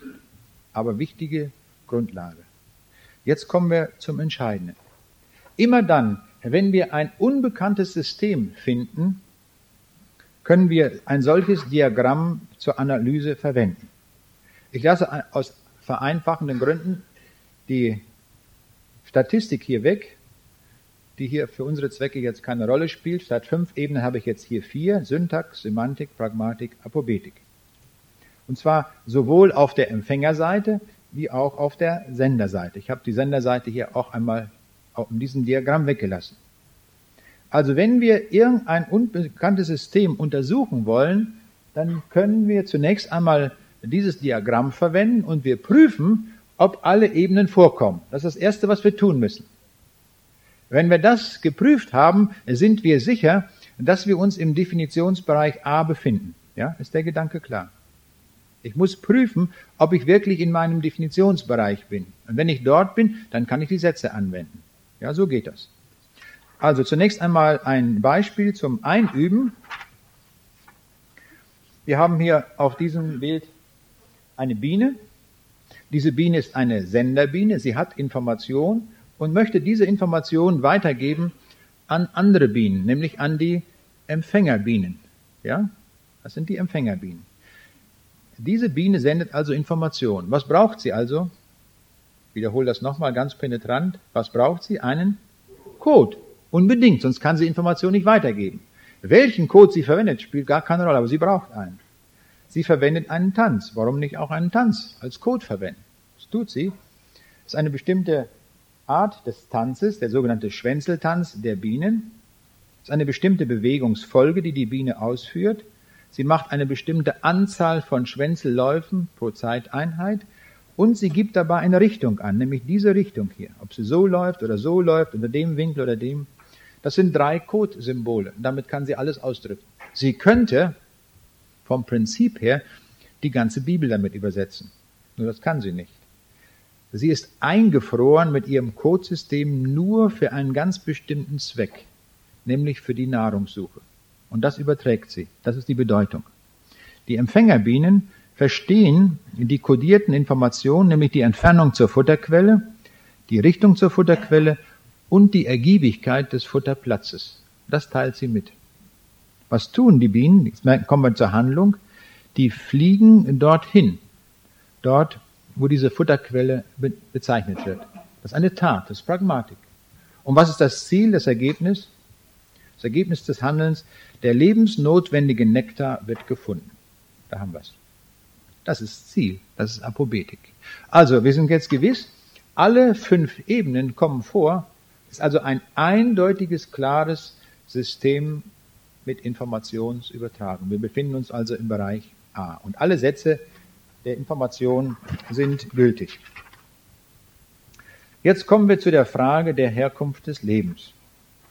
Und die können wir jetzt eindeutig und klar beantworten, mit Gewissheit. Hier ist nichts Ungewisses mehr. Wir sind, befinden uns auf der Plattform der Naturgesetze. Das ist wichtig zu wissen. Wir, wir machen hier nicht Modelle, keine biologischen oder mathematischen oder äh, physikalischen oder chemischen Modelle. Wir befinden uns auf der Ebene der Naturgesetze. Das ist das Höchste, was man in der Wissenschaft aussagen kann. Die höchste Stufe, die höchste Aussagekraft in der Wissenschaft. So, das tun wir jetzt. Wir prüfen das Ganze einmal durch. Wir stellen zunächst einmal fest, dass wir in den Lebewesen überall den genetischen Code finden. Also die syntaktische Ebene ist damit eindeutig belegt. Weiterhin, diese Information wird übertragen und von diesem System auch verstanden für die Auswertung. Was geschieht daraufhin? Was ist die Tat? Die Proteinsynthese, also diese einzelnen Stoffe werden hergestellt, Insulin und alles, was da nötig ist. Der gesamte Aufbau des Organismus geschieht, mit allen Organen, die gebraucht werden, und alle biologischen Funktionen werden realisiert. Also wir haben hier eine sehr umfangreiche Palette von Pragmatik. Es wird sehr viel getan aufgrund der Information. Ja? Und was ist das Ergebnis, das Ziel? Die Existenz des Lebens. Damit sind wir gewiss. Wir befinden uns eindeutig im Bereich A unserer Definition. Ja? Wir können jetzt die Sätze über Information anwenden. Und jetzt erinnern wir uns an den Satz, der da sagt, jede Information benötigt einen Sender. Also machen wir Folgendes. Wir können schon dazu schreiben, dieses System benötigt unbedingt einen Sender. Muss man höher machen, dass man es lesen kann. Ja? Das ist eine Folgerung aus den Sätzen. Und zwar eine unabdingbare Forderung. Das ist nicht eine Forderung, über die man philosophieren kann und sagen kann, na ja, vielleicht gibt es wohl da doch einen Sender. Das könnte ja sein. Das wäre nicht genug gesagt. Wir müssen sagen, aus der Sicht der Naturgesetze muss ein Sender sein. In dieser Schärfe. Muss. Hier gibt es nichts zu deuteln, nichts zu fackeln. Hier geht es nicht um irgendeine Meinung. Ob ich Atheist bin oder was ich immer auch bin. Hier muss ein Sender sein. Wir können sogar etwas sagen über diesen Sender. Er muss sehr intelligent sein, denn er kann in sehr genialer Weise mit Informationen umgehen. Wer kann schon Nanotechnik realisieren? Wie beim Kolibakterium. Wer beherrscht die Gesetzmäßigkeiten, wie ein Vogel fliegen muss? Das sind alles informationsgesteuerte Vorgänge. Das beherrscht der Sender, das können wir alles sagen. Der muss hochintelligent sein, superintelligent. Das können wir auch folgern. Jetzt stellt natürlich, stellen wir sofort die Frage, ja, wer ist denn dieser Sender? Wie heißt er? Wer ist das? Was können wir jetzt sagen aufgrund der Sätze, die wir abgeleitet haben? Hände hoch, ich weiß nicht. Das ist die ehrliche Antwort. Ich weiß es nicht. Wir stoßen hier, wie wir sehen, an eine naturwissenschaftliche Grenze. Die können wir nicht überspringen. Es ist wichtig zu wissen, das gilt für jede Naturwissenschaft, dass jede Naturwissenschaft, egal wie sie heißt, immer an eine Grenze stößt. Immer. Es gibt keine Wissenschaft, die etwas Endgültiges sagen kann. Wir stoßen immer an eine Grenze. Gestern Abend haben wir ja auch über eine solche Grenze, sind auch an eine solche Grenze gekommen, als wir über die Struktur des Universums nachgedacht haben. Wir können es nicht beantworten. Das ist eine Grenze, an die wir stoßen. Und hier stoßen wir auch an eine Grenze, an eine naturwissenschaftliche Grenze, wo wir sagen, wir wissen nicht, wer der Sender ist. Aber es muss ihn geben. Der muss da sein. Das können wir sagen. Wir können sogar noch mehr sagen aufgrund dieser Sätze. Jeder, der uns irgendein System anbietet, irgendein Denksystem, bei dem es bei dem kein Sender vorkommt, was können wir von einem solchen System von vornherein sagen, per Naturgesetz, ohne das jetzt näher auseinander zu äh, äh, friemeln. Was können wir sagen? Mit Gewissheit aber. Es ist falsch, so ist richtig. Es ist naturwissenschaftlich falsch. Wir haben noch nichts über Glauben geredet, also das kann man ganz beiseite gelegt bisher. Es ist naturwissenschaftlich falsch. Das können wir sagen. Das Evolutionssystem behauptet in ihrem Kernansatz, damit ist dieses System naturwissenschaftlich widerlegt. Beachten Sie diesen Begriff. Nicht philosophisch widerlegt, das ist was anderes. Philosophien kann man gegeneinander setzen. Eine Philosophie setzt man gegen die andere. Und wer hat recht, nur wer am lautesten streiten kann. Nicht so geht das dann in der Philosophie. Hier geht es nicht um die Lautstärke des Streitens, sondern hier geht es um Naturgesetze und die Naturgesetze sagen ein absolutes Nein zu jeder beliebigen Evolutionstheorie, wie immer sie auch geartet ist.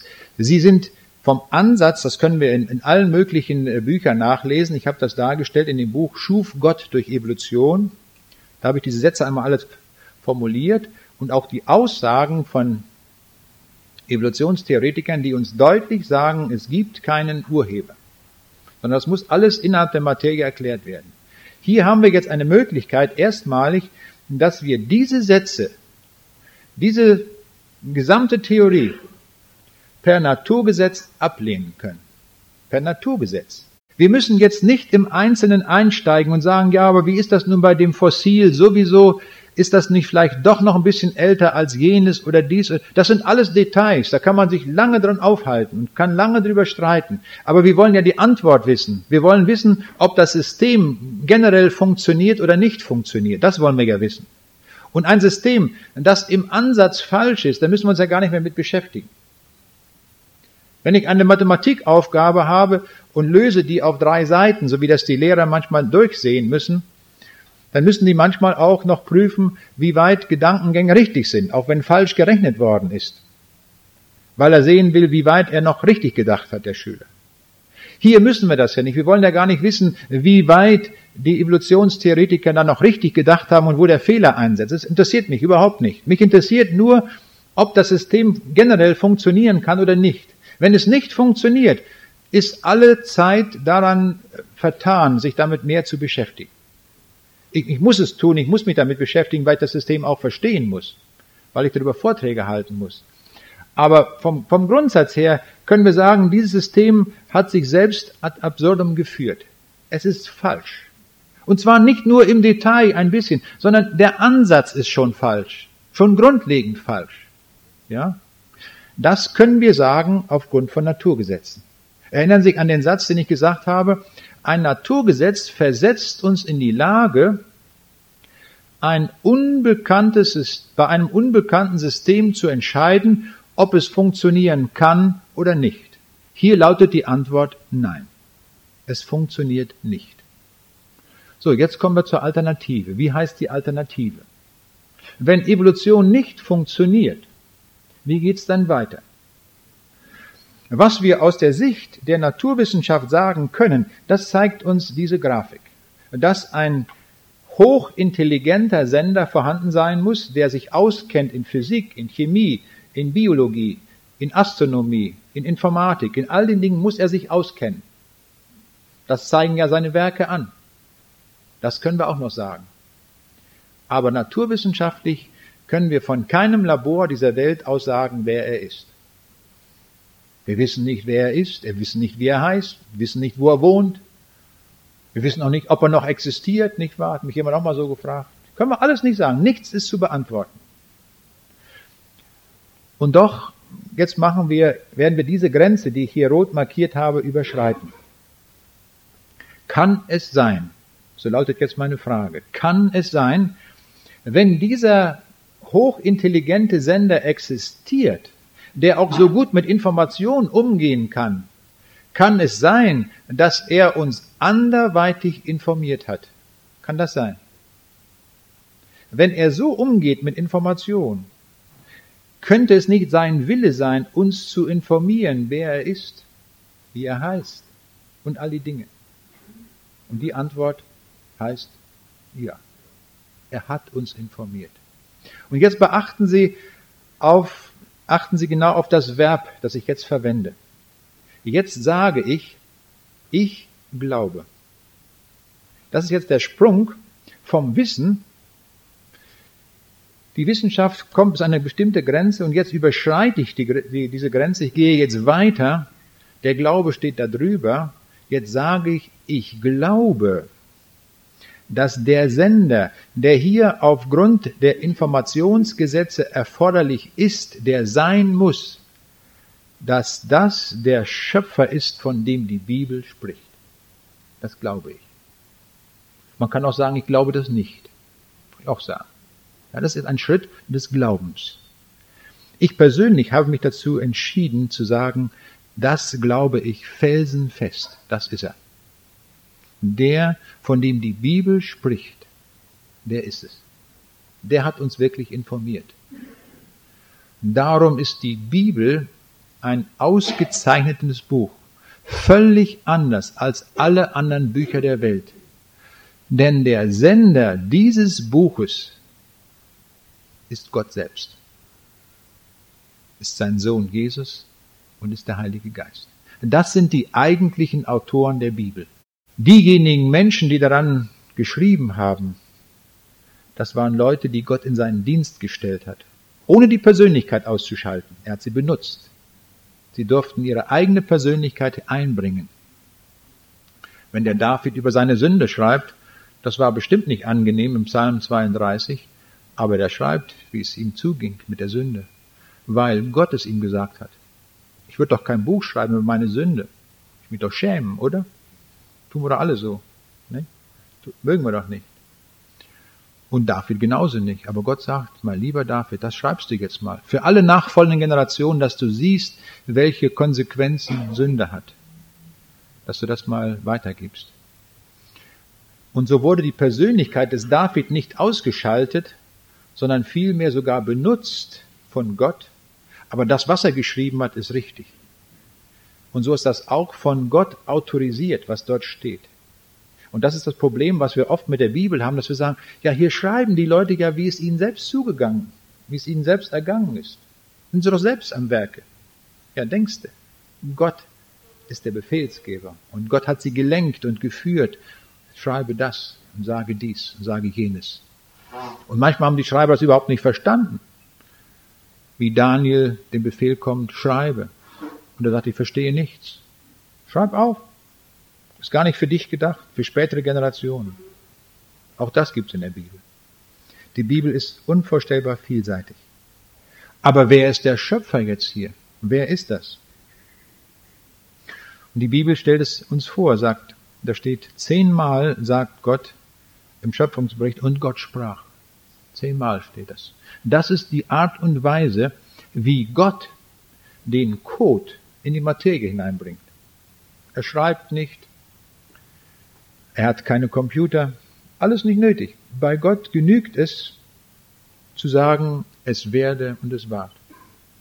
Sein Wort hat eine unvorstellbare Kraft, das zu bewirken. Er braucht nur zu reden. Wie viel Zeit braucht er dabei? Millionen Jahre? Oh nein, im Psalm 33, da steht es. Denn so er spricht, so geschieht's. So er gebeut, so steht's da. Die Materie muss, sie will oder nicht. Wenn Gott sagt, es seien 10 hoch 25 Sterne im Universum, dann sind die da. Sofort. Das Befehl von allerhöchster Stelle. Das reicht. Und so finde ich, müssen wir Gott sehen, den Schöpfer, in seiner Größe, dass er das vermag. Und dass wir uns nicht beeinflussen lassen durch die Millionen und Milliarden Jahre Theorien, die im Umlauf sind und uns auch beeinflussen und wir an der Bibel rumdrehen und vielleicht sogar mäkeln, ist überhaupt nicht angemessen, den Texten der Bibel. Wir kriegen die Texte überhaupt nicht voneinander, wenn wir die Texte nicht so nehmen, wie sie da stehen. Wenn Gott was anders gemeint hat, als er gesagt hat, dann hätte er es auch anders geschrieben. Ist doch ganz einfach. Gott hat es so gesagt und das gilt. Können wir uns darauf verlassen. Ich bin so froh, dass ich mich auf diese Bibel wirklich verlassen kann, so wie es steht. Und wer ist der Schöpfer? Wer ist die eigentliche Person, die dahinter steht? Das lesen wir im Johannesevangelium. Im Anfang war das Wort und das Wort war bei Gott und Gott war das Wort. Jetzt kommt's. Alle Dinge sind durch dasselbe gemacht und ohne dasselbe ist nichts gemacht, was gemacht ist. Und das heißt alles. Ohne Ausnahme. Der Andromeda-Nebel, unser Milchstraßensystem, die Sonne, die Erde, die DNS-Moleküle, das Kolibakterium, alles. Unser Auge, unsere Ohren, wir selbst. Alles ist gemacht durch wen? Durch den Herrn Jesus, durch das Wort. Jetzt sehen wir, nun kommt beides zusammen. Das, was wir uns naturwissenschaftlich in einem langen Prozess erarbeitet haben, Sie haben jetzt schon fast drei Stunden zugehört, mit fast zwei Stunden, schon auch eine Leistung. Aber wir haben jetzt einen großen Berg bestiegen und oben am Gipfel sind wir angekommen jetzt. Der Schöpfer ist der Herr Jesus. In der Bibel steht in Sprüche 8, da war ich der Werkmeister bei Gott. Also schon im Alten Testament, dass das noch verschleiert, noch nicht voll offenbar. Da war ich der Werkmeister bei Gott. Das heißt, der Jesus war der Ausführende der Schöpfung, der Werkmeister ja, der in der Werkstatt der Schöpfung geschaffen hat, um so zu sagen, im Auftrage des Vaters. Gott wollte das so, der Vater wollte das. Und so lesen wir es auch im Kolosserbrief, dass durch ihn alles geschaffen ist, durch den Herrn Jesus. Durch ihn ist das alles geworden. Er ist der Herr der Schöpfung. Er hat sich das Konzept der DNS-Moleküle überlegt. So ist es am besten, wenn ich so mache, hat er es ausgeführt. Er hat die Naturgesetze sich überlegt und hat gesagt, wenn ich sie so mache und nicht anders, dann sind sie am besten. Das ist seine Idee. Und das Leben werde ich so gestalten, wie es ist. Es ist seine Idee. Es ist alles das Werk des Herrn Jesus. Damit haben wir jetzt beides zusammengenommen und Sie sehen, dass wir sowohl wissenschaftlich denken müssen, bis an die Schmerzgrenze diese wissenschaftliche Grenze, an die wir stoßen, das ist eine Schmerzgrenze. Eine Schmerzgrenze, die wir äh, nicht mehr ohne weitere Offenbarung überspringen können. Das geht nicht. Das ist die Schmerzgrenze, die wir immer erreichen werden, in jeder Wissenschaft. Aber wenn wir an die Schmerzgrenze kommen, dann müssen wir den Sprung machen zum Glauben. Dann brauchen wir eine weitere Informationsquelle und diese Informationsquelle ist die Bibel. Ich glaube, jetzt verstehen Sie, warum mir die Bibel so unvorstellbar wichtig ist. Unvorstellbar wichtig. Es gibt kein anderes Buch von ähnlicher Wichtigkeit. Und ich kann überhaupt nicht verstehen, warum dieses Buch so zerpflückt wird und so zerrissen wird und wo man hin und her dreht und dem und jenem nicht glauben will. Wir bringen uns, wir zerstören das Köstlichste, was Gott uns gegeben hat, wenn wir sein Wort nicht ernst nehmen. Und solchen Glauben brauchen wir, dass wir sein Wort in allem glauben. So hat es auch Paulus gesagt. Paulus hat gesagt, ich glaube allem, was geschrieben steht. Allem. Ohne Ausnahme, auch der Schöpfungsbericht. Er glaubt allem. Und er sagt uns gleichzeitig noch eine zweite Marke, das ist die andere Grenzmarke, nicht darüber hinaus, was geschrieben steht. Das ist auch wichtig. Da fangen die Sekten an. Die Sekten erzählen uns alle möglichen Dinge, die sonst noch waren. Und da sagt Paulus, stopp, diese Grenze werden wir nicht überschreiten. Was über die Schrift hinausgeht, das glaube ich nicht. Das brauche ich auch nicht. Das kann ich sofort im Papierkorb werfen. Ist wertlos. Ist Makulatur von Menschen geschrieben.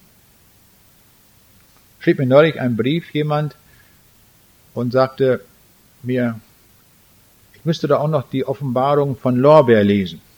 Das haben Sie mal gehört, nicht? Irgendwie den Namen. Das ist so ein Mensch, der auch noch etwas sagt über die Kindheit Jesu und was weiß ich alles, was der nur noch wieder weiß über die Engelswelt und auch alles Mögliche schreibt er. Und das geht über die Schrift hinaus. Dann habe ich dieser guten Frau geschrieben, diese beiden Sätze. Ich glaube allem, was geschrieben steht, aber nicht über die Schrift hinaus. War ein kurzes Briefchen, was ich der Dame schrieb. Da hat sie mir zurückgeschrieben, Sie haben mich vor sehr viel Argem bewahrt. Ich war tief da drin. Das sind die Maßstäbe. Nehmen Sie diese beiden biblischen Maßstäbe. Das, was geschrieben steht, das glaube ich, egal in welchem Kapitel. Und was über die Schrift hinausgeht, das hat Gott uns nicht offenbart. Das wissen wir einfach nicht. Und darum sagt der Jesus auch zu seinen Jüngern, dann, und das wird in der Ewigkeit sein, werdet ihr mich nichts mehr fragen. Das, was wir auch wissen wollen. Was hat Jesus gemacht, als er 20 Jahre alt war vielleicht? Wissen wir nicht. Das wird er uns sagen. Da hilft uns keine Spekulation und viele andere Fragen, die wir vielleicht haben. Wir wollen sie nicht durch Spekulation finden, sondern nur durch tiefgründiges Arbeiten an der Bibel und dort Schlussfolgerungen ziehen, dann werden wir sehr viel gewinnen können. Damit möchte ich schließen und ich bitte, dass wir das mit einem Gebet jetzt abschließen.